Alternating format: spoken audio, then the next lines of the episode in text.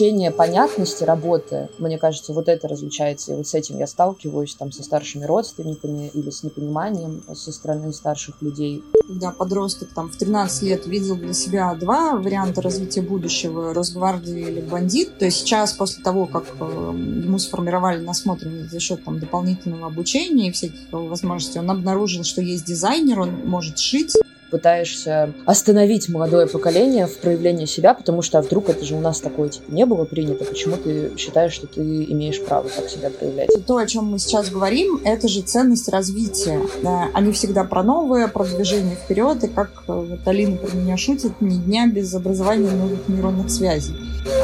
А смысл? А, а смысл? Друзья, всем привет! И это подкаст «А смысл?». Всем привет! Йоу. И я Тимур Жабаров. Привет, привет. Привет, привет. А я Маша Иванова, и мы снова с вами. И мы тут, в общем, раз в две недели встречаемся и разговариваем про разные феномены культуры, человечества и смысла жизни вообще. 42. И разбираем то, что нас действительно беспокоит по жизни. Особенности в последнее время нас беспокоит тема, связанная с разницей поколений.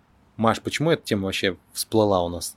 Скажи, пожалуйста. А, почему она всплыла? Я думаю, что последние э, 12 лет, когда мы с тобой занимались всякими образовательными проектами, в частности, работа с подростками, работа с педагогами. И...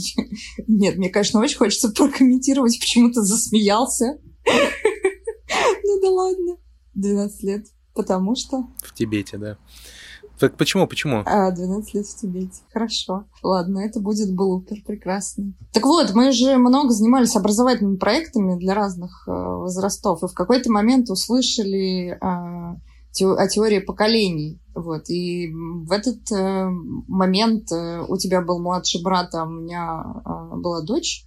Собственно, и сегодня они с нами. Э, и как будто бы наше взаимодействие с нашими с братьями меньшими, хочется сказать, с нашими это, друзьями. Я, вообще Тимура предупреждала. Хочу тебе напомнить, что это он не унижал младших и сама Ты перед выпуском меня предупреждала, чтобы я относился, в общем, к нашим родственникам как просто участникам подкаста, и сама же, в общем, Уважительно Молодец. Да, и сама, сама нарушила это правило. Ну ладно, зато будет смешное. Так вот, и как будто бы у нас э, есть альтернативное видение по поводу этой самой теории поколений. Это, во-первых. А, а во-вторых, э, мне кажется, сейчас, в принципе, в социальном контексте тоже стоит такой вопрос, почему как будто бы одна группа людей постарше достаточно остро реагирует на группу людей помладше, которая сейчас вышла на рынок труда, обзывает их э, разными снежинками и прочим. И лично у меня по этому поводу есть тоже какое-то количество соображений, которые мне хочется обсудить. Одним словом, наша сегодняшняя тема существует ли та самая разница поколений, а, в чем она заключается, и э, вот, вот об этом мы и будем говорить. И сегодня с нами в этом прекрасном подкасте два наших любимых человека. Алина, это дочка Маши, и Надир, мой младший брат. Ура, ура. Алина, Надир, привет. Йо. Привет, привет. Йо, всем привет. Очень приятно здесь находиться. Да, спасибо, ребята. И так любопытно получилось. Мы изначально, когда планировали этот разговор, э, подумали, что ребята просто младшие. А когда мы готовились к подкасту, мы поняли, что между нами как раз разница 7-8 лет, отсчитывая от меня Маша, Тимур, Надир, Алина. Вот. И это тоже любопытно, потому что согласно теории поколений, разница между поколениями как раз плюс-минус 7-8 э, лет. Вот. Поэтому у нас в подкасте сегодня аж 4 должно быть, по идее, поколения. Друзья, вы вообще что-нибудь слышали про теорию поколений? Ну так, наверное, очень показательно, если, если расскажете, будет супер. Ну, понятно, что галопом по Европам. Слушайте, а, ну вообще, я тоже это галопом по Европам, мы не профессионалы в этом поле, очевидно, в России только одна команда профессионал по теории поколений официально. Но а, вообще теория поколений появилась в Штатах в каких-то бородатых годах 20 века и стала попыткой объяснить разницу между людьми разных возрастов, и э, идея теории поколения опирается на то, что каждое поколение отличается от э, другого благодаря определенным, определенным ключевым, важным, таким формирующим событиям, которые являются общими для целого поколения. И это формирующее событие, оно задает некоторый, некоторый тон целой, целой категории людей. Ну, например, Евгения Шамис, которая заведует теорией поколений в российской интерпретации, она рассказывала прекрасную байку про 11 сентября. Э, в общем, не будем мы вспоминать саму историю 11 сентября, просто упомянем эту, эту дату. Так вот, Евгения регулярно преподает в ВУЗе, и на первой встрече со студентами она всегда спрашивала, э, это ее история, которую я из, уст в уста э, передаю, спрашивала, типа, кто смотрел за 11 сентября в прямом эфире. Ну и как бы очевидно, что до определенного момента все руки в зале, естественно, взлетали вверх, ну потому что все за этим смотрели.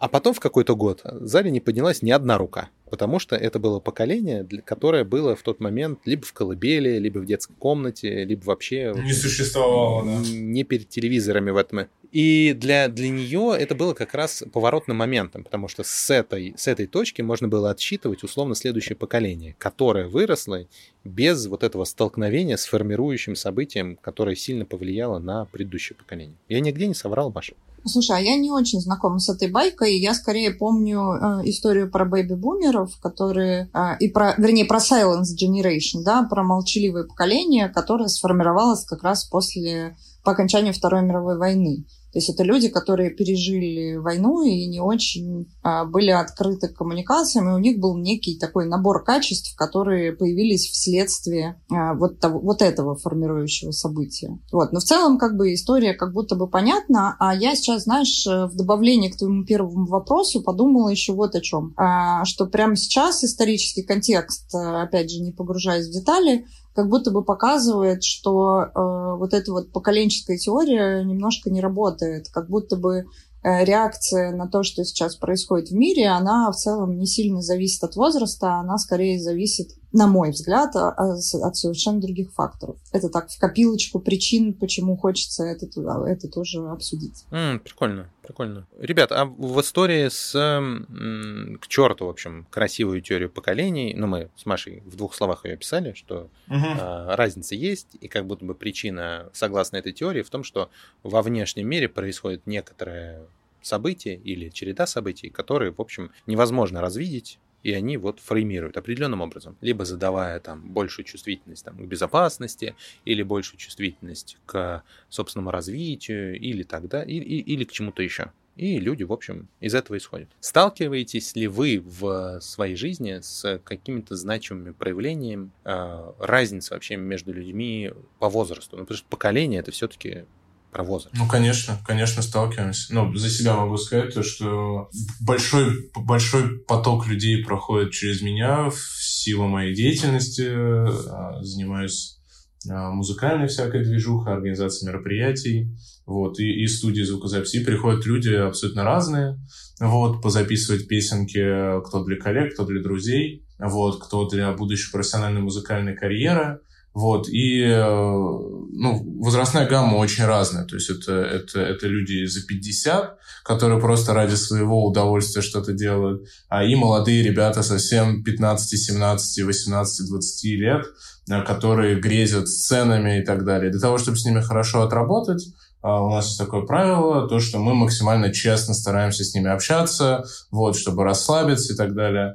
Вот, и, и в моменты такой вот душевной открытости Э, э, ну, люди себя очень по-разному ведут, по-разному реагируют. Вот, поэтому, если кратко, мой ответ, конечно, конечно, эта разница есть. Супер. Я бы сказала, что э, ну, разница наблюдается, но я никогда не наблюдала и не смотрела четко, типа, что в 40 лет люди вот такие, в 30 вот другие и прочее. У меня скорее есть опыт, э, э, вот, который я прям ярко запомнила и который мне сейчас вспомнился. У меня есть люди из других стран, которые приехали в Россию учиться.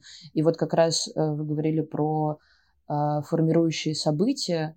И вот там очень чувствуется разный контекст, когда человек вырос там в условной Молдове, и, казалось бы, это все рядом, и у нас плюс-минус один контекст и один язык, где человек не знает каких-то ключевых событий. И вот это вот бросалось в глаза. А с возрастом есть, конечно же, различия, но они всегда индивидуальные, скорее, чем какая-то закономерность. Вот так.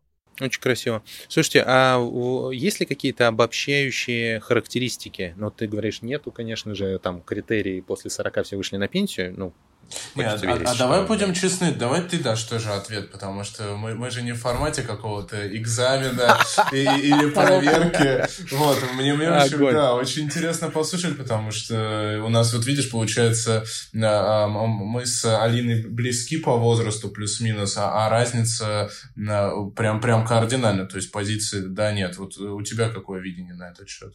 А, слушай, у меня есть ощущение, что э, есть разница в картинах мира, а вот с чем она связана, а, какие причины у этой разницы в картинах мира, это вот, на мой вкус, очень туча факторов. И мне очень трудно дается поверить а, в идею возраста, типа как ключевого фактора. Я там, к своим 35 годикам пришел к убеждению, что есть культура, контекст, среда, которая влияет комплексно, и она влияет комплексно как э, такой, знаешь, рассол, в который можно кинуть огурчик, и он за засолится. Mm. И в этом смысле возраст огурчика, который ты закидываешь в рассол, конечно, влияет. Ну, как бы, чем моложе огурчик, тем сильнее он засолится.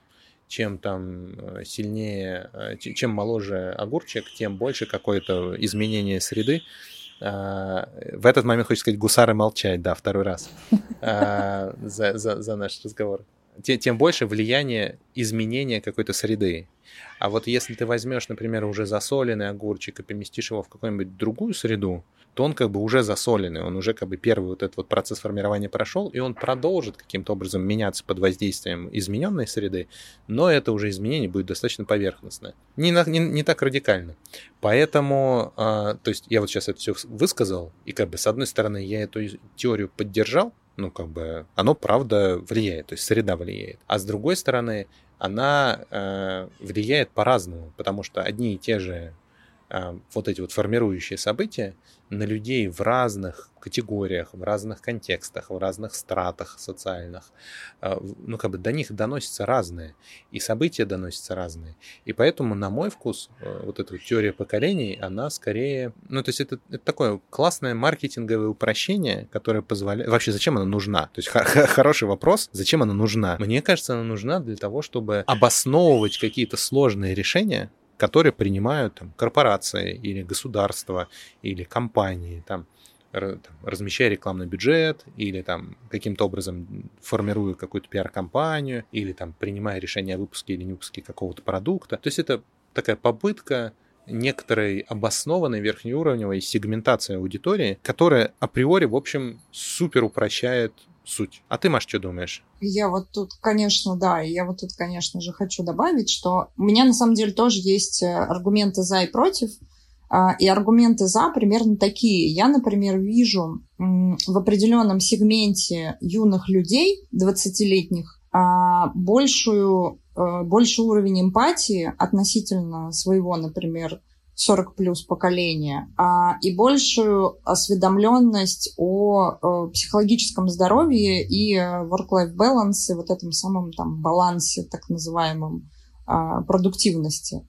Вот. И вот это все обзывание молодых людей снежинками, выходящих сейчас на рынок, э, либо их больше осведомленность, в принципе, о качестве жизни, осведомленность и стремление к этому качеству жизни – то есть для них работа уже не является настолько, настолько фокусом, ярким фокусом, а, насколько она, например, а, опять же, в определенном сегменте там, моего поколения является. То есть, условно, мы а, там боремся с этим work-life balance и как-то выравниваемся, а молодые люди как-то с этим попроще обходятся.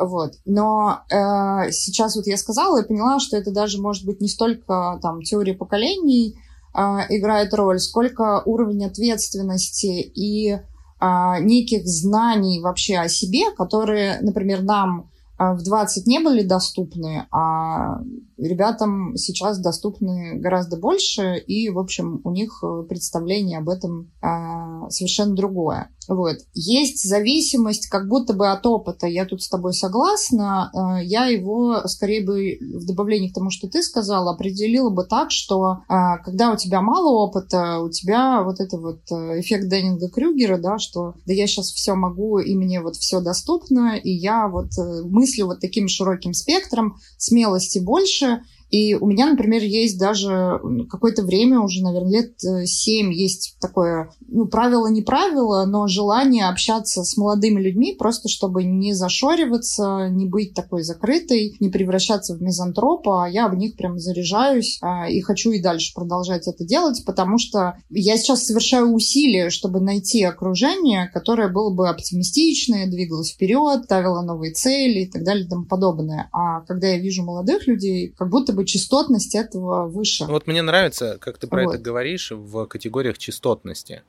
И в этом смысле мне именно это как раз такое слепое пятно, как мне кажется и какая-то провальная идея теории поколений, потому что она говорит, ну, слишком категорично и обобщает тупо по дате рождения. Ты говоришь, типа, ну, если ты родился позже чем, то ты представитель поколения X или Y или альфа или кого, какого-то другого. И это означает, что ты наследуешь следующие параметры. Раз, два, три, четыре, пять, пятнадцать. Но если ты возьмешь, Алина говорила про это еще у нас на этапе подготовки к подкасту, что если ты возьмешь одного и того же парня, который родился в, в пределах Садового кольца, в Мневниках, в, под Самарой или не знаю, где-нибудь э, в селе Дагестана. В селе Дагестана, да. но это будут супер разные люди, супер разные люди. И даже наличие доступа к интернету, ну, им как бы задаст какой-то общий базис, но вот ни хрена не переломит хребет какому-то внутреннему вот этому, вот этому вот контуру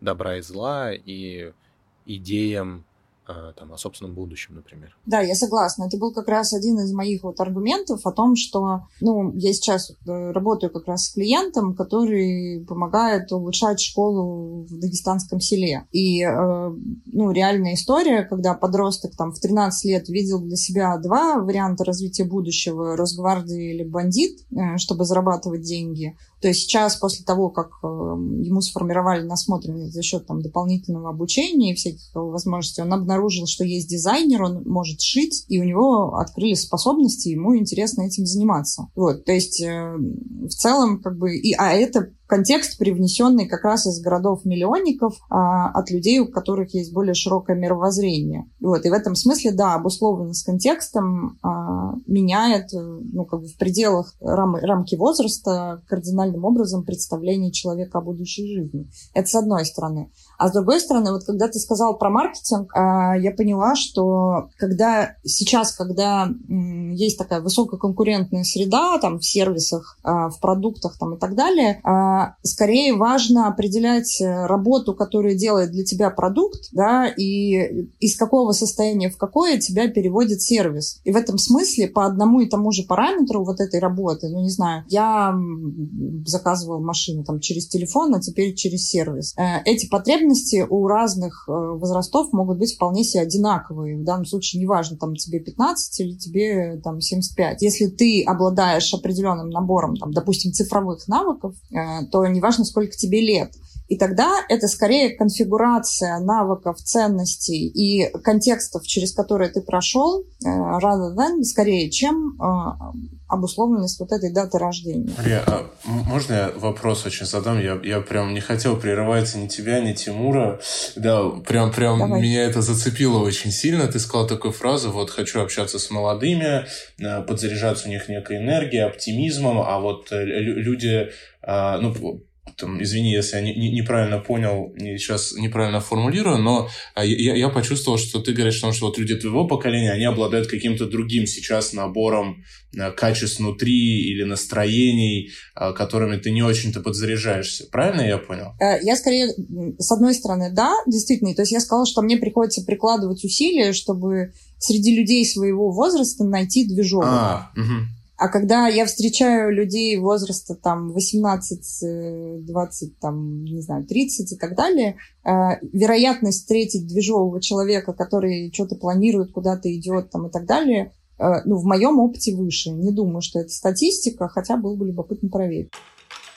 И вот тут интересно, конечно, э, спросить, а, а вот для вас, ребят, как Э, конфликты с другими поколениями, на чем обычно строятся с людьми другого возраста. И, и вообще, и вообще даже расширяя, наверное, этот вопрос, э, просто э, я тут внезапно, готовясь к этому подкасту, обнаружил, что я как-то внезапно перешел из страты тех, э, с кем конфликтуют родители, того, как бы... Тех, с кем, с кем конфликтуют. С кем, да, да, да, да, с кем конфликтуют дети, да. И как бы это, это было что неожиданное для меня открытие. И поэтому, как бы вот в моей текущей, упаси господи, роли, а, я знаю, что конфликты бывают, они случаются. Я вижу там у них какой-то генез, какие-то причины, какие-то инструменты с ними справляться. Но я понимаю, что это такая немножко алдовая уже картина, как для вас э, это вообще бывает? Если бывает, то в чем трабл? Причина? Как, как, как это происходит? Почему разворачиваются эти конфликты, вокруг чего. Да, давай, давай я попробую, да, дать какую-то обратную связь. Э, ну, если говорить про последние года три, Э, то, то конфликтов как таковых с... Э, ну, я, я как понимаю, речь идет о, о людях другого поколения, либо сильно старше, либо сильно младше, то есть, ну, не, не, не своего там, не плюс-минус 8 восьмилетнего. А, окей, окей. Честно, последние три года вообще конфликты воспринимаются абсолютно как норма. А единственное, что самое важное, чтобы обе стороны, неважно сколько, бы, сколько им лет, воспринимали конфликт как что-то полезное. То есть не с точки зрения агрессии и доказать вот мое эго, вот твое эго, и все, и, и уйди. Вот. А, а, а понять, почему, почему вы столкнулись, а расписать это по каким-то более-менее а, понятным а, критериям и причинам для обеих сторон, и понять, что окей, вот здесь мы бьемся, вот здесь мы не бьемся, вот здесь так, вот здесь так. А какая основная причина? Наверное, это а, ощущение планирования дальнейшей жизни. Что это означает? Это означает то, что, а, ну вот, не знаю, допустим, принятие решения о том, кто станет твоей супругой или мужем, с точки зрения там мадам или мужчины, там это очень важное событие в жизни там, родителей, да, там, людей нашего, скажем так, старшего поколения, вот. И я прекрасно понимаю то, что для них них этот вопрос закрылся сильно раньше, да, то есть, там, не знаю, в 20-летнем, 23 25-летнем возрасте. А сейчас, как мне кажется, и я по себе могу это судить, этот вопрос откладывается. То есть у меня не стоит на повестке дня, что э, часики тикают, все, сейчас, сейчас произойдет взрыв бомбы, э, и частенько с людьми более старшего поколения приходится обсуждать вопрос, что все ок, как бы э, у меня нет э, там позиции child free или позиции того, что хочу Гоголем всю жизнь прожить, вот, э, там семейные ценности мне близки, но я, к примеру, хочу э, подходить э, к семье уже там более состоятельным и с точки зрения головы, и с точки зрения финансов, условно, э, э, с какой-то позиции, чтобы себя чувствовать как-то комфортнее, увереннее и, и не подвергать там риску опасности э, и, и э, какого-то говна э, близких людей и там, да, диалог детей в будущем. Вот. Ну вот как, как одна из причин. Вот с людьми а, младшего возраста, а, если мы говорим про сильно меньше, я сталкиваюсь только по одной истории. А, это не какие-то там а, смешные штуки, а там кино, музыка, отдых и так далее. Здесь мы все плюс-минус открыты к, к разным движухам. А с точки зрения целей в жизни, вот с этим сталкиваюсь очень сильно. А, а, опять же, там в моей сфере и в деятельности а, много молодых ребят, и когда ты четко формулируешь вопрос, типа, йоу, ну вот ты сейчас закрываешь глаза, тебе там не 20, а 25, не 18, а 21, 22, и вот все твои мечты сбылись. Где ты, что ты? Ну, типа, опиши, расскажи эту идеальную картинку. Очень часто как бы у, у людей нету понимания, что им конкретно хочется. Есть какие-то вот а, а, показатели, а там машинка, одежка, а, а, девочка или мальчик красивый рядом, но на этом все. Какого-то четкого понимания хочу А, хочу Б, хочу В, хочу С, потому-то, потому-то. Я, к сожалению, встречаю не так часто, что, как мне кажется, в моем возрасте, когда я был там, э, опять же, связано со временем, а, у меня, у меня присутствовало. Вот. Огонек, спасибо тебе большое. Алин, как у тебя? Мне кажется, что вот я в самом начале сказала, что особо нету различий, Но э, действительно, пока я вас слушала, я поняла, что есть, во-первых, э, я в это добавлю, а потом отвечу на вопрос про конфликты, что действительно очень много про психологическое образование и наслышанность и умение больше внимания к себе э, уделять и слышать себя. Вот, мне кажется, вот это умение пользоваться интернетом. Вот это вот две единственные штуки, которые я могу сказать, что там, ну, точно есть какая-то разница, и она с возрастом есть. Вот. А про конфликты, э, мне кажется, основное это вот то, что сказал одно из то, что сказал Надир, это про там семью, работу, что работа должна быть обязательно социально поощряема, потому что как ты можешь заниматься, я тоже связана с музыкальной сценой, вот как ты можешь заниматься каким-то там фестивалями, концертами и всем прочим, когда можно пойти работать психологом в школу, вот, и отлично себя чувствовать, чтобы все тебя, значит, уважали, что ты работаешь в школе, потому что это очень понятная работа. Вот. И э, вот это вот ощущение понятности работы, мне кажется, вот это различается. И вот с этим я сталкиваюсь там со старшими родственниками или с непониманием со стороны старших людей, которые сильно меня старше, вот, лет там на 30. вот. А, и, во-вторых, это подход к общению вообще.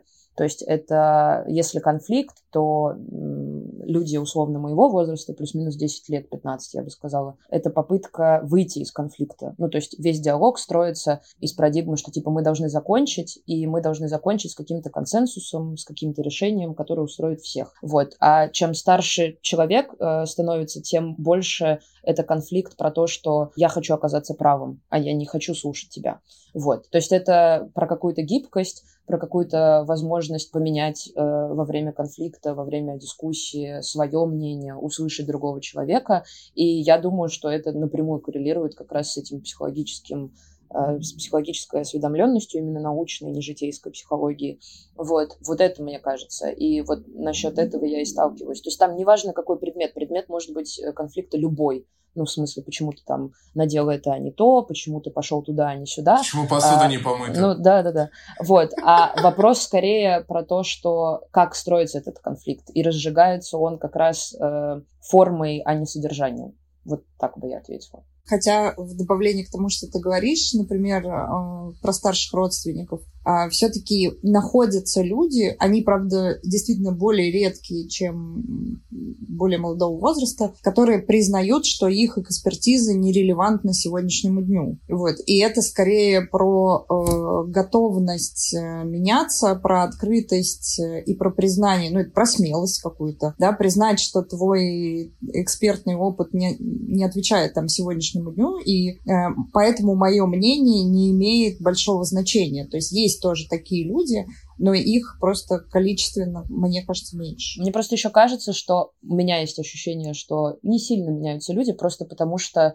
когда я сталкиваюсь с э, отсутствием готовности слушать, слышать и вникать, и ну, какой-то в диалог вступать, я просто не продолжаю общение с такими людьми. Ну, в смысле, либо я его сокращаю как-то, и отлично я себя по этому поводу чувствую, и отлично живу в своем каком-то парнике, где все отлично себя слушают друг друга, и себя тоже. Вот. И это комфортнее, потому что, ну, я на мой счет личный, зачем общаться с людьми, которые не хотят тебя слышать. Вот. И поэтому оно так у меня и ну, короче, какое-то искажение есть явно. Слушай, мне очень нравится, как мы зашли вот в эту тему какой-то э, чистоты, что ли, попадания определенной модели поведения в разных возрастах. То есть как будто бы мы говорим о привычной модели коммуникации, мы, и мы говорим типа по, про привычные отношения к себе и другому, и как будто бы есть определенная норма, которая была распространена, там типа как у черепахи тортилы тысячу лет тому назад. Ну, в смысле, она, она существовала, а, а есть а, как бы какой-то набор представлений, которые в какой-то момент возникли и стали распространяться. И вот они как бы постепенно распространяются. Но при этом как среди э, более взрослых людей, более представителей там, наших родителей, даже наших бабушек, дедушек. А, можно обнаружить людей, которые прекрасно слушают, слышат, э, признают, что э, у их опыта есть границы применимости, и там идут на контакт, интересуются, исследуют и вообще супер здравы. А с другой стороны, среди прекрасных 15-летних ребятишек можно найти откровенных дуболомов, которые с бананами в ушах что-то такое себе придумали, и в этом идут мороки. Ну, ну смотри, как, как, как, как прикольно. А, если ты увидишь такого 15-летнего, как ты говоришь, дуболома, вот давай будем честны, ты всегда себе дашь а, пространство для разворота и понимания того, что, блин, ну, может быть, сейчас пройдет 5, 10 лет, 20 лет, и он будет, блин, совсем другим человеком, он будет все понимать, все слышать, все слушать, адекватно воспринимать себя в мире, понимать, что, блин, я, я не самый крутой на свете, не самый правильный, и, короче, не я а вокруг все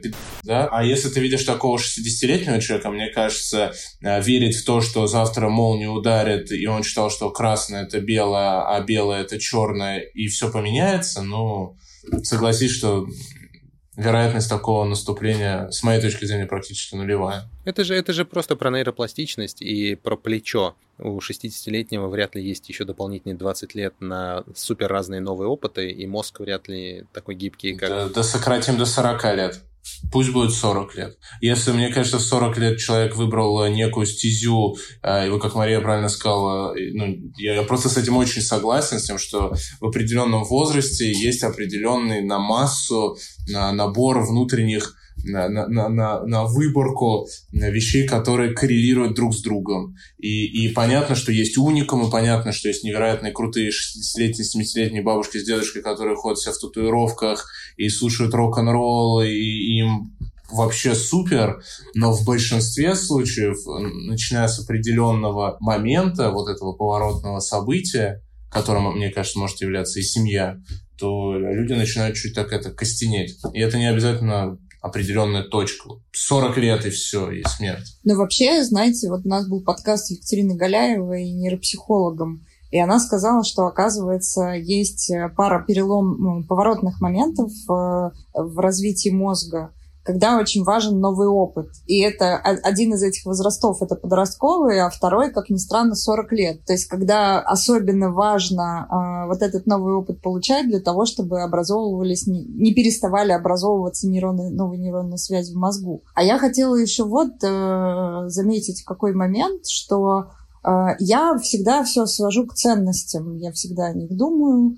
Эм, и я думаю, что то, о чем мы сейчас говорим, это же ценность развития. И вот эта ценность развития, она либо у человека присутствует, и тогда все, э, все события, которые с ним происходят, они всегда про новое, про движение вперед, и как э, вот Алина про меня шутит, ни дня без образования новых нейронных связей. Либо у человека эта ценность есть, либо нет, и тогда справедливо все то, что мы с вами перечислили, во-первых. А во-вторых, э, вот этот весь инфобиз, который сейчас происходит у нас э, активно в нашем интернет-пространстве, э, все эти там Блиновские, госпожи и прочие ребята, я почему, например, к нему положительно отношусь? Потому что для меня это сигнал о том, что вот эта вот ценность развития начала принимать все более широкие формы. То есть если там условно 20 лет назад было не так много людей и не так много траекторий, когда человек мог меняться и развиваться, и это было, например, научное... А как же Кашпировский, подождите? Научное знание. Но Кашпировский, я бы не сказала, что это развитие, это скорее вера в, в мистику какая-то. И как раз развитие, оно вот там 20-30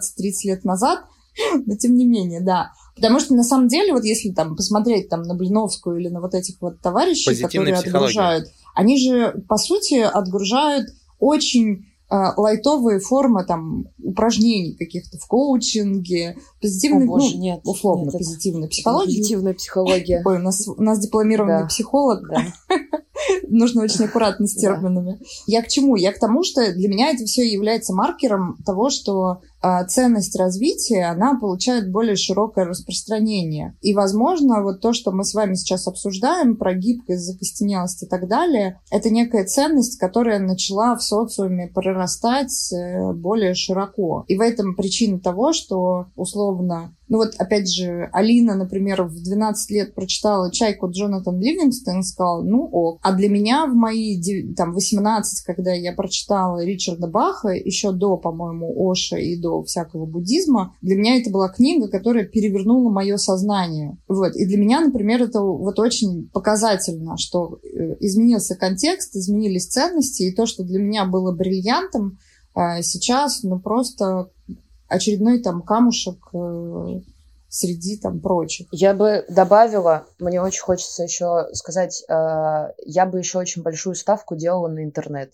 вот, потому что э, вообще вот это вот, мы начали дискуссию с того, что зачем нужна эта теория поколений, и Тимур предположил, что это там для корпорации, чтобы там целевая аудитория, не целевая аудитория, вот. Мне кажется, что здесь немножко попроще, что это просто про причислять, типа, свои и чужие, что есть свои, которые вот, ну, там, плюс-минус 2-3 года. И вот эти чужие, которые там на 7-8 лет младше, они другие, и э, большая когнитивная задачка для мозга встает, типа, а это мы неправильно жили, или типа они неправильно живут. И вот это вот, что такое хорошо, что такое плохо, чтобы не проводить это, можно просто сказать, что они другие, ну, типа, прекрасно с этим сосуществовать, э, с этой мыслью. Вот. И э, здесь, э, сейчас я закончу мысль про интернет, э, здесь тоже, как бы, условно, когда там э, не знаю, росли вы.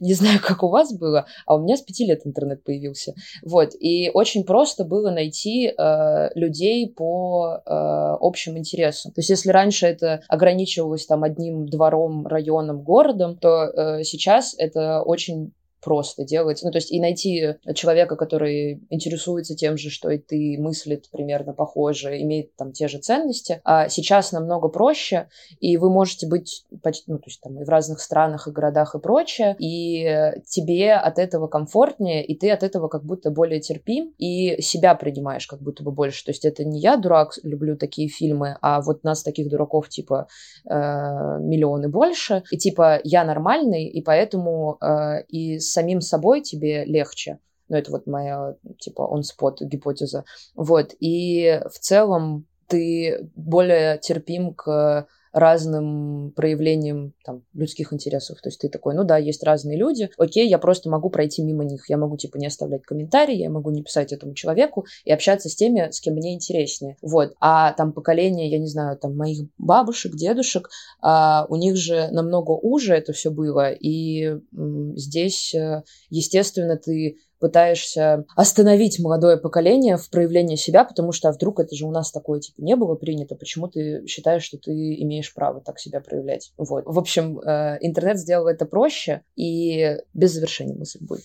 Вот. Ты когда начала говорить про позитивную, про позитивную психологию, я прям чувствовал, что ты сейчас изобьешь меня томиком Сони Любомирски в какой-то момент. Такая, достанешь его откуда-нибудь и запулишь мне через экран. Колоквиум свой сдавала, да. Да, да. Было время. Я с тобой полностью согласен. Интернет, кажется, сделал людей сильно более толерантными. При всем при том, что первое, при, при появлении э, форумов, вот это вот э, прекрасное прекрасные холивары, где люди пытались доказать, что они правые, а все остальные, в общем, не очень. Там, в этих холиварах, как мне кажется, участвовало как раз предыдущее поколение, дворовое, которое, собственно, перенесло двор в интернет и начали, собственно, дворами друг на друга ходить в, на стрелке. А ребята, которые в интернет пришли как в новое пространство, они как раз э, почувствовали, что просто можно находить своих, а с чужим, чужим, ну, как бы тоже можно быть. И вот эта вот палитра разнообразных проявлений от чего хочешь, до чего хочешь, я даже не буду пытаться это перечислять и пытаться задать какую-то, типа, от до шкалу, потому что нет этой шкалы, она многомерная. Люди как будто бы просто признали, что мир многомерный. И это автоматом как будто бы перенеслось на собственную позицию, которая перестала представляться универсальной. То есть, если я как-то думаю, если я как-то делаю, если я что-то считаю, как-то живу, какие-то решения принимаю, это вообще не означает, что А это правильно для всех остальных, что это лучшее решение, что не бывает других. Вот это вообще ничего из этого не означает. Единственное, что это означает, что я по какой-то причине в такой-то период времени в этой конкретной ситуации так поступил. И это единственное, что это означает. И это как будто бы очень здоровая и естественная, и как будто бы ну, самая адекватная, с моей точки зрения, позиция вдруг стала популярной, массовой. Ну, потому что ты же видишь, как люди принимают самые разные решения, даже находясь в похожих ситуациях. И ничего, живут, и нормально вроде бы. Мне кажется, это еще сильно стерло вот эти возрастные границы. То есть, если мы продолжаем наш парад метафор с двором, вот, то если там тебе было 10 лет, ты бы вряд ли смог подойти к 15-летним, потому что это вот ну, какая-то очень большая разница, и типа тебя бы не приняли.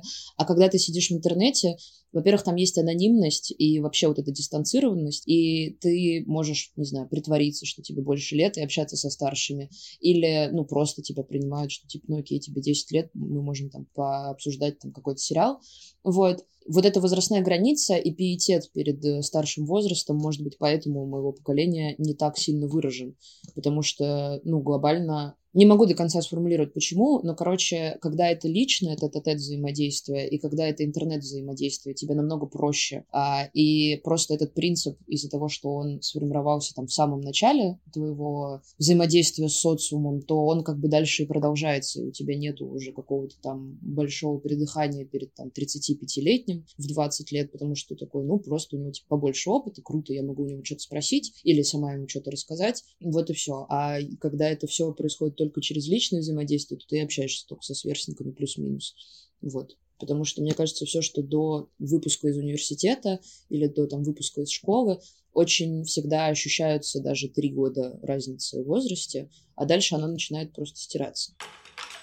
Очень любопытно мне показалось, э, я так не думала, вот то, о чем Талин сказала, про интернет, который э, стирает э, немножечко, ну, в смысле, не делает границы свой-чужой э, более, более гибкими, что ли, что тебе легче просто от того, что у тебя большой выбор возможностей, в отличие, например, в том числе от меня, которая выросла все равно в советском контексте и к интернету привыкала, входила в это пространство и как-то к нему там относилась. И, и мне кажется, что мои, например, решения и решения тех, кто не вырос в интернете, они в большей степени все-таки обусловлены дефицитом. Э, и к этому, к тому, что есть выбор, э, нужно все время как будто бы возвращаться.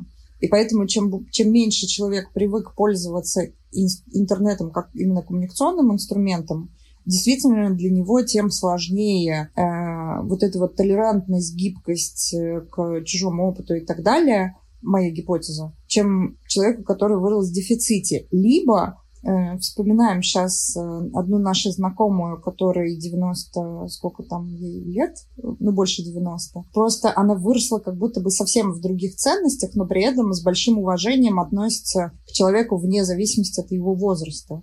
Э, и как будто бы, с одной стороны, вот эта толерантность, она обусловлена большим выбором, с другой каким-то набором изначальных ценностей. То есть это как будто бы фактор влияющий, но при этом не универсальный. Э, а еще, мне кажется, у меня вот есть такая тоже мысль, наверное, о том, почему не хочется использовать э, теорию, теорию поколений, потому что мне кажется, что вообще более здоровая история — это искать общее, а не искать разное. То есть, э, когда ты, в принципе, относишься к человеку какого-либо возраста с точки зрения его возможностей и того, что он может тебе дать, э, в том числе с точки зрения маркетинга, да, и это не, про, не столько про возраст, сколько про опыт, про выводы, которые человек сделал, про то, как он размышляет и так далее. И в этом смысле вот мне любопытно ваше мнение, как бы как выстраивать как раз-таки гармоничное взаимодействие с э, людьми, там, условно, сильно старше или сильно младше.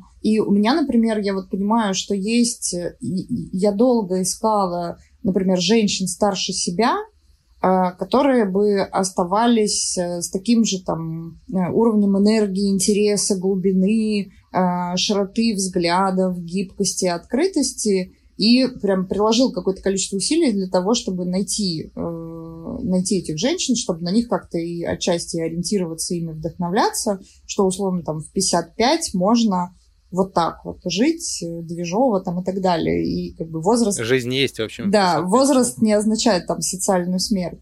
С одной стороны, и с другой стороны, мне очень любопытно, ну, как я уже сказала, э, иметь дело с э, ребятами моложе себя и вдохновляться их там смелостью, тоже там какими-то ценностями, не знаю, вот у нас были там встречи с, Али, с Алиниными э, однокурсниками, однофу... коллегами, а, однофакультетниками, а, которые мне, например, разъясняли разницу между полом и гендером. И прямо у нас была оживленная дискуссия про Джоан Роулинг. Я, значит, защищала Джоан Роулинг. Они мне, значит, объясняли, как это воспринимается и почему там вот в этой точке возник конфликт.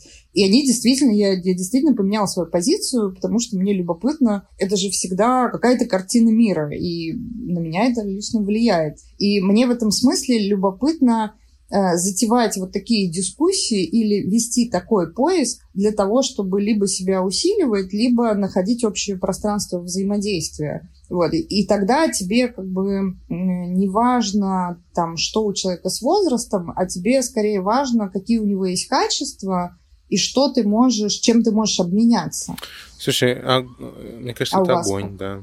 Мне кажется, честно, вот я, я послушал очень-очень крутые мысли. Во-первых, просто дико плюсую по поводу интернета, что говорила Алина, потому что а, мы с а, красивым мужчиной в очках а, в наши молодые годы жили вместе с нашими любимыми родителями, и тогда модем и телефонная телефонный канал были одним каналом, и когда ты берешь трубку телефона, человек, играющий в StarCraft, начинает в другой комнате просто орать и, и, и умирать от того, что интернет пропал. Вот. А сейчас а, дети в трех, четырех, пятилетнем возрасте там с легкостью берут а, телефон и, и понимают, что такое набрать а, аудиозвонок в Телеграме, набрать видеозвонок, отправить сообщение, посмотреть видео, нарисовать себя за два шота. Ну, то есть это, это, это невероятно круто. Вот, а, поэтому здесь я, я абсолютный Э, приверженец того, что интернет нам дал опыт, который мы даже сейчас примерно не можем оценить, потому что это одно из таких вот ключевых событий вообще в истории человечества, и, и непонятно, к чему он нас приведет, да, это как бы мы, мы слишком мало лет живем в демократии, чтобы понять, хорошо это или плохо. Вот. А, а по поводу коммуникации и а, каким образом правильно выстраивать, находить точки соприкосновения и прочее, а, мне кажется, ответ универсальный. И я думаю, и Алина, и Тимур, и Мария согласятся, что если ты приходишь в коммуникацию открыто и говоришь, типа, йоу, вот я вижу так, так, так, потому-то, потому-то, потому-то, готов выслушивать а, ва- ваши позиции и абсолютно адекватно воспринимаю, что, что другой человек видит что-то по-другому, вот со своей а, аргументационной базой, то в целом как бы э, любая коммуникация, будь то в интернете, а, будь то в жизни, а, будь то по телефону или текстингом, э, или даже почтой России, все в целом встает на свои места. Главное, типа, здесь понимать то, что у людей может быть как-то по-другому, и на это тоже есть какие-то причины. Вот в целом все. Это, мне кажется, очень универсально. Но я бы не согласилась только в одном моменте, что вот про черствость, которую мы обсуждали, что чем старше, и этот старше начинается от 60, чем старше человек от 60, тем меньше э, вероятность, что он будет готов тебя слушать. Ну, то есть, да, э, Мария, сегодня упомянула нашу знакомую 90 э, лет, которая типа супер феномен, э, которую мы знаем, которая готова слушать и принимать новые точки зрения и там новые какие-то картинки мира и то, чем ты занимаешься.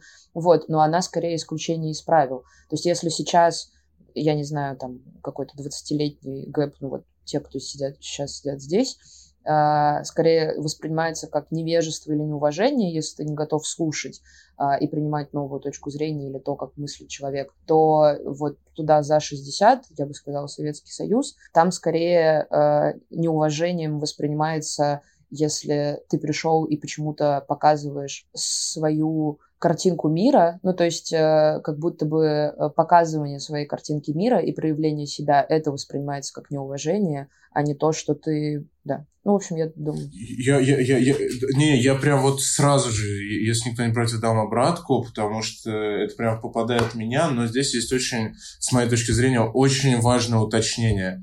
А если человек не хочет, не готов слушать и высказывает просто свою позицию, говорит, вот так оно есть, пусть он с ней остается. Я всегда за то, что, типа, э, это мостик, ну, то есть ты можешь зайти, я могу зайти. Это не работает, то, что есть ворота, и вот с них идет э, обстрел копейщиками или лучниками, но это просто странно и стрёмно, особенно если как бы, ты это прекрасно видишь и понимаешь, и ты такой, нет, мы должны взломать эти ворота, да, ну, то есть, ну, это, это просто... Есть люди, которые очень любят в это убиваться, намного проще сказать, типа, йоу, как, ну, с моей точки зрения, йоу, классно, круто, ты прав, базара ноль, супер, оставайся с этим, и все, типа, э, это, это же всегда выбор, да, человек, тебе же никто не подходит на улице с палкой и говорит, давай поспорим про гендерные роли, полы, пола и так далее, ну, то есть, ну... Слушайте, мне очень нравится. Мне кажется, мы нащупали какой-то какой -то, какой -то ключик, который где-то ценностно закла закладывается, заложен, возникает, произрастает, и мы сейчас про генез не говорим, но вот если этот ключик в картине мира у человека есть, и этот ключик про открытость, про признание своей точки зрения как одной из, про готовность и желание слушать другого, про какую-то исследовательскую, что ли, упаси господи, позицию, то вне зависимости от того, в каком возрасте человек находится, ему может быть 10, ему может быть 110, он оставляет вот этот вот самый мостик, про который говорит Надир, с внешним миром. На него может быть не просто заходить, э, с той стороны может быть э, какое-то огненное марево или пустота, или стрелы, или наоборот э, прекрасный собеседник, но это как бы сама метафора мостика оказывается возможной. И ровно так же, если в, у человека внутри есть, хотите, наверное, даже как с, это, с холодом, как отсутствием тепла, с тьмой, как отсутствием света. В том смысле, что если этот ключик отсутствует, то не нужно просто больше ничего, потому что эго само по себе замыкается в, такое, в ощущение собственной прекрасности и ему становится достаточно собственной позиции для того, чтобы объяснить все, все что угодно вокруг. И с таким человеком просто становится супер сложно строить взаимодействие э, из любой позиции, отличающейся от его собственной. Ты, ты, ты на самом деле сейчас этот ключик только что и назвал, это умение выключать из уравнения свое эго, хотя бы на какой-то промежуток времени. Вот и, вот и все. А у меня, знаете, после ну, подытоживая наши разговоры, мне вот, например, захотелось а, посмотреть, э, я не знаю, есть ли такие исследования, но было бы любопытно узнать вот эти ценности, вот эта ценность развития и, и вот это качество открытости, посмотреть на эту действительно корреляцию с интернетом, с возникновением, даже не с возникновением, а с массовым распространением интернета как технологии. С распространением, Да, конечно. потому что, возможно, сейчас я все испорчу, вот это вот массовое распространение интернета и есть то самое формирующее событие, на котором базируется теория поколений, с одной стороны. А, а с другой стороны, а, именно любопытно, какие факторы, э, там, опять-таки, влияют на то, что и стала ли вот эта ценность развития распространена шире, или это моя гипотеза?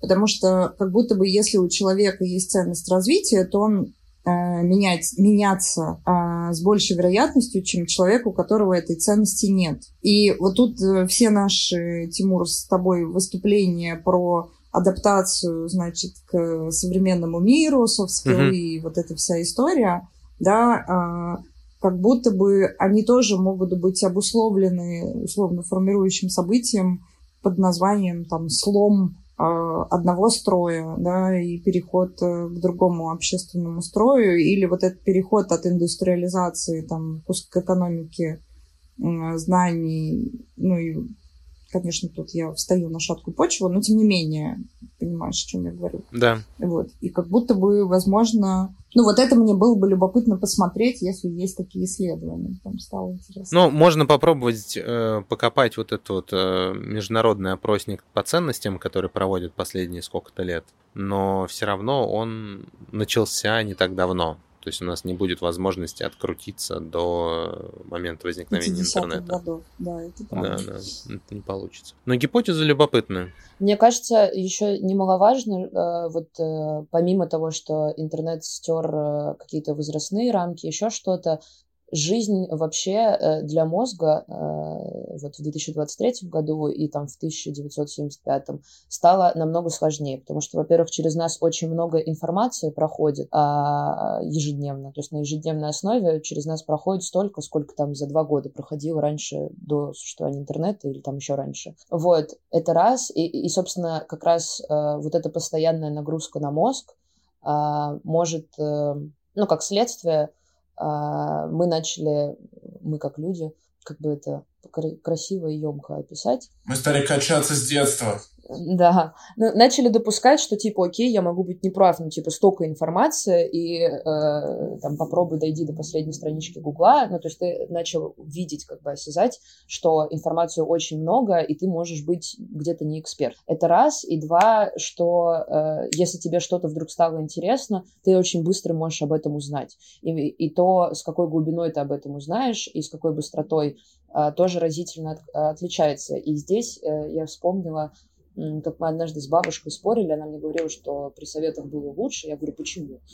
ну, там, через какие-то тернии мы в итоге вышли на то, что она говорит, тогда все было понятно. Ну, типа, ты там закончил университет, тебя определили на какой-то завод, и ты там всю жизнь работаешь, типа, супер. А сейчас, типа, надо выбирать, ты, типа, ты закончил университет, но ты не работаешь по профессии, типа, как это вообще устроено, почему так, ну, как-то должно быть по-другому. Ты же там закончил психологию, да, я про себя. Ну, вот работай психологом теперь всю жизнь, типа, почему ты занимаешься не этим? Вот, и вот эта вот э, понятность, это как раз про когнитивную простоту, то есть тебе не нужно много думать и выбирать, то есть ты выбрал какой-то один путь, ты по нему идешь, и ты по нему идешь в целом до конца, типа до пенсии, и у тебя отлично э, жизненная траектория спланирована, то есть ты закончил универ, тебя определили там в какой-нибудь Тольятти, ты поехал в Тольятти работать всю жизнь, там нашел мужа, родил детей, все, супер, у тебя внуки, у тебя правнуки, отлично себя чувствуешь. Вот, а сейчас ты э, с момента типа, а заканчивают ли мне там 11 классов, а хочу ли я идти в колледж или в университет, хочу ли я учиться в этом городе или вообще в другой стране, то есть вариация, вариативность какая-то увеличилась сильно, и отсюда как раз вот это и умение, типа, допустить, что бывает разное. И мне кажется, вот э, отсюда и выросла вот эта ценность к э, послушать другого, терпимости и прочему, просто потому что ты в курсе о том, что бывает много разного. Вот, потому что все равно какие-то у нас есть устои и какие-то ценности, которые, когда ты сталкиваешься с противоположным, ты думаешь, ну не может такого быть. Не может быть, что человек, люди и вообще человек там рядом стоящий думает по-другому. И если у нас это какие-то точечные штуки, какие-то очень большие базовые, то для поколения типа сильно старше это может быть любая деталь. Просто потому что доступ к информации было меньше доступа к информации. Здесь самый простой пример это то, что просто тупо больше контента стало. Ну, то есть ты, ты можешь сесть и посмотреть южнокорейский фильм, сидя в Нижнеурюпинске, и с этим никаких проблем нету. Одновременно с этим можешь послушать последний альбом, не знаю, какого-нибудь Лил Яти э, или Кани Уэста, а, вот. А, а после этого нажать следующую кнопку и оказаться в музее в Италии. Ну, то есть раньше такой возможности не было, а, а если не было такой возможности, то частенько и запроса такого не было. Вот. Это, это очень все связанная вещь. Хотя одновременно с этим, а, если вы посмотрите, из-за такой безмерной глобализации идет э, унифицирование вообще всего на свете. Если вы сейчас посмотрите а, на, ну, я не знаю... Рэпчик весь одинаковый. Нет, нет, бро, вообще я не, не из этой позиции, я скорее про а, очень прикольный такой феномен. А, а, TikTok как платформа и а, а, снижение длительности контента. Ну, раньше ты спокойно смотрел 20-минутный ролик на Ютубе, такой, блин, круто, весело, вау! Потом это стало 10-минутное, потом стало 5-минутное, потом стали минутные, двухминутные вайны. А я напомню, это было буквально 10 лет назад. Не 20, не 30. Вайны были 7 секунд, прости. Пожалуйста. 7 секунд. Ну окей, то есть это вообще ужас. Вот. А, а сейчас у тебя история, что ты типа скроллишь ленту и даешь контенту сколько? Ну типа одну секунду на выбор, две секунды. То есть либо тебя видос цепляет, и либо ты переключаешься и идешь дальше. И, и это очень немножко стрёмно, потому что, мне кажется, наш мозг пока вот не, не, не совсем, по крайней мере, не знаю, мой мозг, он, он иногда пыхтит, если перебрать с таким количеством контента в голову. Вот, то есть это обоюдно острый меч. Это очень прикольно. Это, это точно, да. И самое любопытное, я какой-то период времени мало очень работал с подростками, прям у меня была пауза. А так вышло, что в этом году я провел уже ну, с десяток, наверное, мероприятий с ребятами. И это типа 13, 15, 14, 16 лет. И любопытно, что э, я туда заходил с убеждением, что все эти люди, завсегдатаи ТикТока, шорцов и, в общем, всех вот этих вот коротких форматов. А, и понятно, что это там, своеобразная выбранная аудитория, которая так или иначе намеренно настойчиво учится с какими-то целями в жизни. Но ни у одного человека вот во всех этих аудиториях не было ТикТока. Не в том смысле, что они с ним не знакомы, а в том смысле, что они в тот или иной момент жизни его себе загрузили, поставили, поигрались, и спустя некоторое количество месяцев или лет сна... все без исключения сносят его к чертовой бабушке, потому что не могут его контроли... контролировать свое, свое потребление. Ты очень доверчивый человек, надо было попросить всех подключиться к единому шерингу экрана и открыть в настройках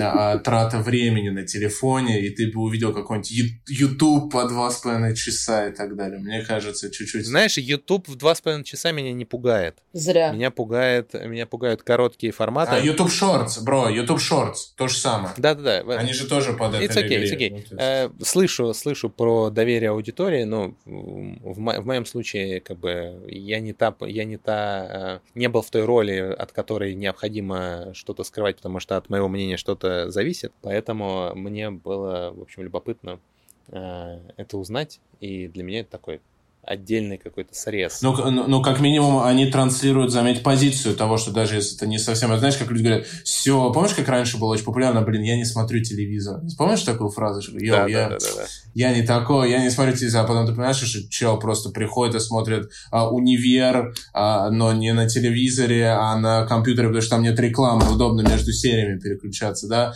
Тут может быть абсолютно такая позиция, йоу, мэн, ну, как бы ТикТок, это не для меня, это для там унтерменши, я не такой, как все, а потом ты смотришь и понимаешь, что чел просто смотрит шорты или Инстаграм с uh, Big Booty Beaches, ну, то есть, ну, ну, это же не всегда, мне okay. кажется, так все. Окей, okay. вот, валидно, валидно, валидно. Слушайте, не могу не спросить, потому что постепенно эта тема меня захватывает. А что вы думаете про э, искусственный интеллект и большие лингвистические модели? Успели ли вы с ними каким-то образом повзаимодействовать? И захватит ли нас э, Алина, расскажи, пожалуйста. Или нет? Чат GPT написал мне диплом. И вообще супер. Я фанатка. Если бы не GPT, я не знаю, как я бы выпустилась. Просто супер. Все мое мнение. Я рада, что именно в год моего выпуска это стало э, так популярно потому что он делает то... Но это на самом деле катастрофа. Э, мы типа с однокурсниками, мы же мы первый курс, кто... Понятно, что все, кто выпустились в 2023 году, у всех дипломы написаны с чатом GPT. Ну типа, это нонсенс, если нет. Я, я почти ага. уверена. Но причем как я им пользовалась, я, у меня содержательно все было, мне нужно было просто переформулировать это вот в этот академический стиль, который я ненавижу, потому что ну, у меня так как-то сложилось, что я скорее за упрощение, потому что если ты умеешь э, о феномене рассказать так, что никто не понимает, ну, круто, молодец, типа, а смысл тогда? Ну, типа, если тебя понимает только твое научное сообщество, ну, иди развлекайся своим научным сообществом. Вообще, как бы, изначально посыл, мне кажется, для упрощения. Ну, типа, ты что-то изучаешь, чтобы потом рассказать. Вот, э, и все мои однокурсники, мне кажется, без исключения использовали это ровно примерно для тех же самых целей, потому что все равно чат GPT э, у меня был диплом про обсценную лексику, про мат, и он постоянно зачем-то вставлял свое мнение, что это плохо, и я удаляла. Думаю, нет, чел, давай я сама как-то свое исследование сделаю. Вот, а, но... Он писал, бля, это плохо. Ну, почти. Вот, он говорил, ну, в общем, неважно, что он говорил.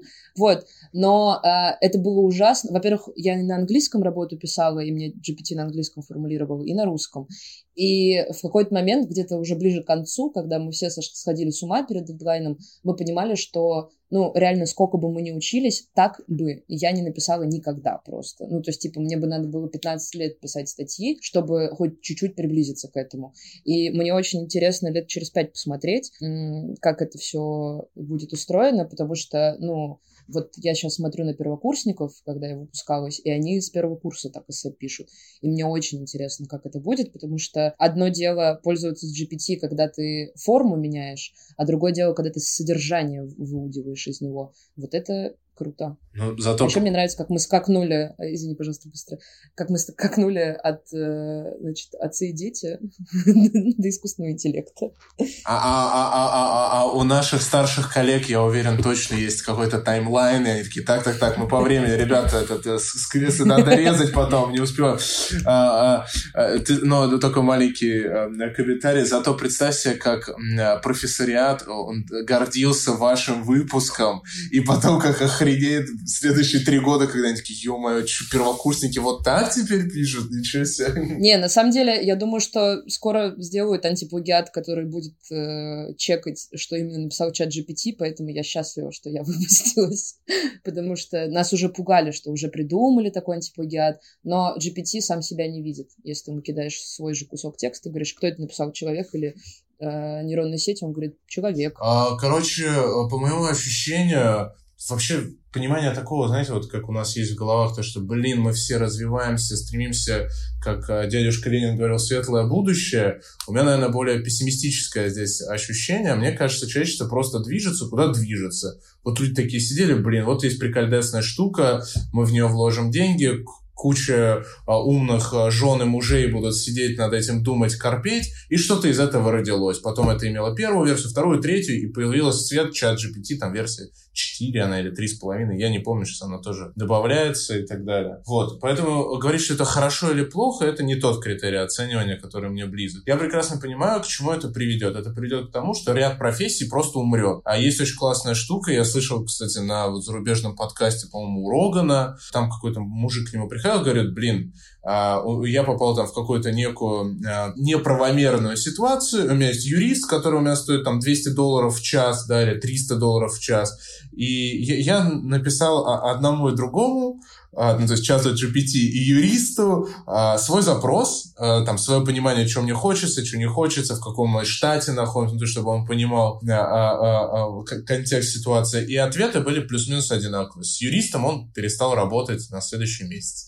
Вот, поэтому мне кажется, из минусов, ну, как, опять же, минусов э, персональных вот для Ивана Ивана Ивановича, который всю жизнь учился на юриста и не стал супер-мега уникальным профессиональным и квалифицированным остался где-то на среднем уровне, да, для него это большой риск того, что, ну, как бы запрос на решение а, а, заполнения НДФЛ а, или решение, я не знаю, какого-нибудь бракоразводного процесса а, простого, то, то ну, это, эта работа уйдет. А одновременно с этим для человечества ну, как бы, это, ну, невероятный простор для возможностей. То есть, ну, там, да, допустим, Adobe представил историю, как, как их нейросетка или не их нейросетка. Я исключительно здесь как кастомер посмотрел интертеймент видосик на две минуты и просто охренел, когда там люди пишут, люди сидят в кафе, обсуждают что-то, а, мужчина белый, женщина а, итальянка, а, на улице солнечный день, а, кафе итальянское.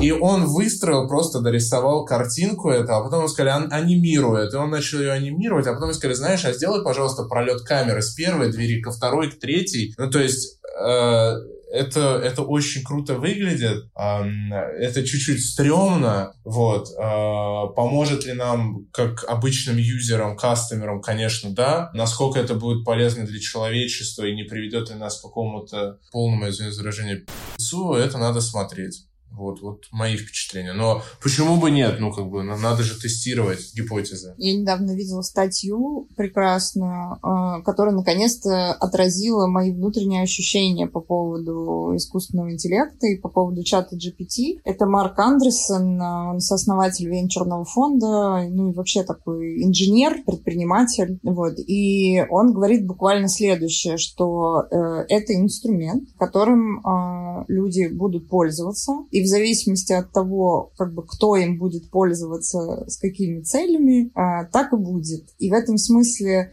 Uh, как интернет в свое время разъединил, ну, сделал полярными тех, кто им не пользуется и пользуется, uh, так uh, будет вот это вот расслоение э, и неравенство, при этом э, будут люди, которые будут им пользоваться как инструментом, и в этом смысле профессии, они или там области деятельности, они приобретут просто другое качество. Э, пользуешься ты, ты, ты более быстрый, ты более умный, ты более еще какой-то, и ты умеешь писать диплом с помощью чата GPT, ну и делать свою работу с помощью этого. Но обязательно будут люди, которые, ну то есть у нас же гумани гуманитарные технологии не успевают за э, технологическими изменениями, обязательно будут люди, которые, ну, как с атомной бомбой. Вот, э, примерно такая же ситуация. Вот, но я технооптимист, поэтому я считаю, что э, все плохие умрут сами, а все хорошие построят лучший мир. Вот, поэтому как-то оно там развернется. Можно с точностью говорить, что типа ближайшие полгода можно смело писать в резюме, что ты умеешь писать классные промпты для чата GPT, а через полгода это будет э, писать точно таким же зашкваром, как и уверенный пользователь PowerPoint или Word, потому что это станет э, просто новой нормой. Ну, чуть побольше времени, бро, точно чуть побольше. Это, вот знаешь, мы, мы верили в том, что э, электрические машины будут летать, э, мы будем на Марсе и так далее. Блин, нет. До, с момента, когда технология создана, Takes попробована, time. до, да, да, до момента, когда она станет массовой, мне кажется, еще чуть-чуть далеко. Особенности, если мы говорим про э, закрытость некоторых рынков э, и в целом отношение к тем или иным вопросам. Понятно, что э, там молодое-молодое поколение не связано этими ограничениями чуть в большей степени, но, опять же, выключать э, из уравнения, э, из экономики людей там за 40 – это огромная, огромная масса людей. То есть это, это не быстро, не скоро, не сразу, не по щелчку. Смотрите. Ну и не будем забывать, что примерно люди за 40 являются основными налогоплательщиками. Еп, еп, еп, абсолютно Люди за 40 маш там сейчас очень. А. а мне очень любопытно, я вдруг поняла, что наша компания немножечко как раз-таки опровергает теорию поколений, потому что мы как-то... У нас какой-то скучный получился, мне кажется, подкаст, мы все со всеми согласны. Никто не спорит. Никто не спорит, э, все забирают, значит, э, ту, друг другу добавляют, э, не противоречат. А культура коммуникации, да, как тебе да, вообще? Да, да, культура mm. коммуникации. И в этом смысле, мне кажется, мы как раз подтверждаем нашу гипотезу, которую мы выкатили в начале, что скорее со- определяет скорее социокультурный контекст, чем возрастные отличия. Вот я как бы с этим остаюсь, пожалуй, дальше и иду искать исследования про развитие ценности развития. А мне хочется вернуть море благодарности э, ребятам. Алина, Надир, спасибо большое, что вы в общем, рискнули и пришли в подкаст к родственникам, что могло обернуться чем угодно, а, а вылилось в очень приятный, милый, душевный и, как мне кажется, очень полезный разговор. Мне было в кайф. Супер, спасибо. Спасибо взаимно. Очень всегда приятно видеться, слышаться с классными людьми. А, ну что ж, друзья, и а, Подписывайтесь на наш э, телеграм-канал, в котором мы выкладываем новые выпуски, в котором э, есть туча всего интересного. Слушайте нас на Яндекс Музыке, в Apple подкастах и где угодно вы нас найдете. Предлагайте новые темы и на связи. До встречи в подкасте. А смысл? Всем пока. Thank you.